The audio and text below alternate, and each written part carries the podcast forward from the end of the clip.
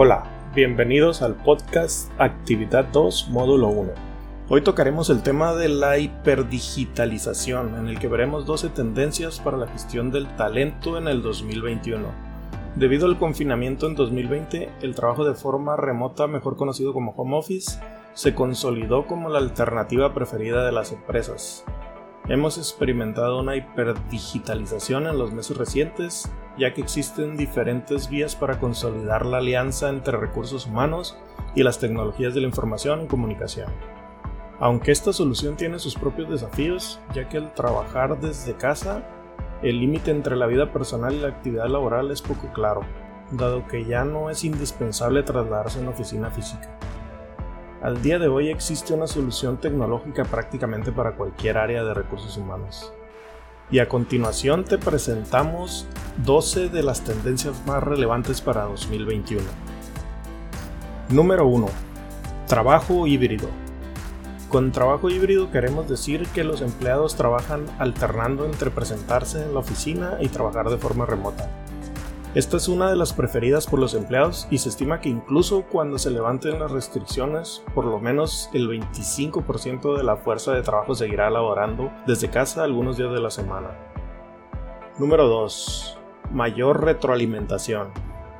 En lugar de la encuesta tradicional, ahora se desarrollan herramientas de retroalimentación, por ejemplo Feedback 360 de esta manera se genera una gestión del rendimiento verdaderamente integral, ya que se logra monitorear varias áreas como la productividad, el bienestar e incluso el uso del espacio de trabajo.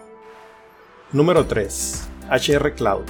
Sin aplicaciones, herramientas y servicios en la nube, no hubiera sido posible que los empleados trabajaran desde casa, ya que al tener acceso a los datos de la empresa en tiempo real se logra una toma de decisiones oportuna y a los empleados se les otorgan herramientas de autoservicio con lo que tienen un mejor control de su información, como nóminas, etc.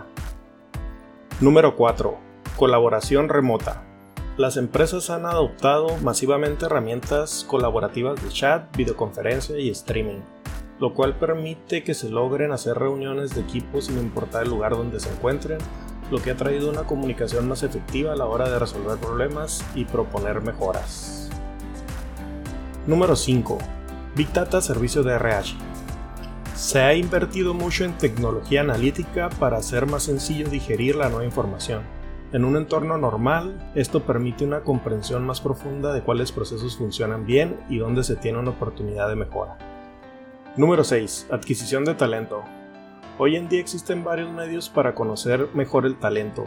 Se están utilizando redes sociales, nuevas tecnologías cognitivas y Big Data el uso de videos, formularios en línea y entrevistas en Zoom. De esta forma se está acelerando el reclutamiento y reduciendo costos.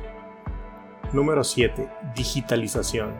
La digitalización se logra, por ejemplo, brindando a los empleados acceso a todo lo que necesitan directamente en sus dispositivos móviles, con una biblioteca de documentos digitales, horarios de turnos y formularios.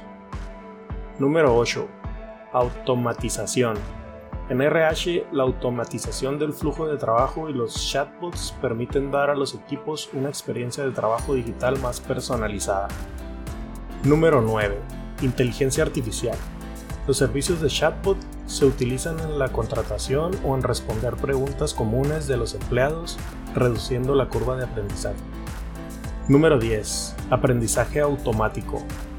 Gracias a la hiperdigitalización hemos visto que muchos empleados carecen de las habilidades para realizar sus tareas con las nuevas herramientas, por lo que la solución es la capacitación continua, echando mano de videos, realidad virtual y aumentada, microaprendizaje y técnicas de gamificación.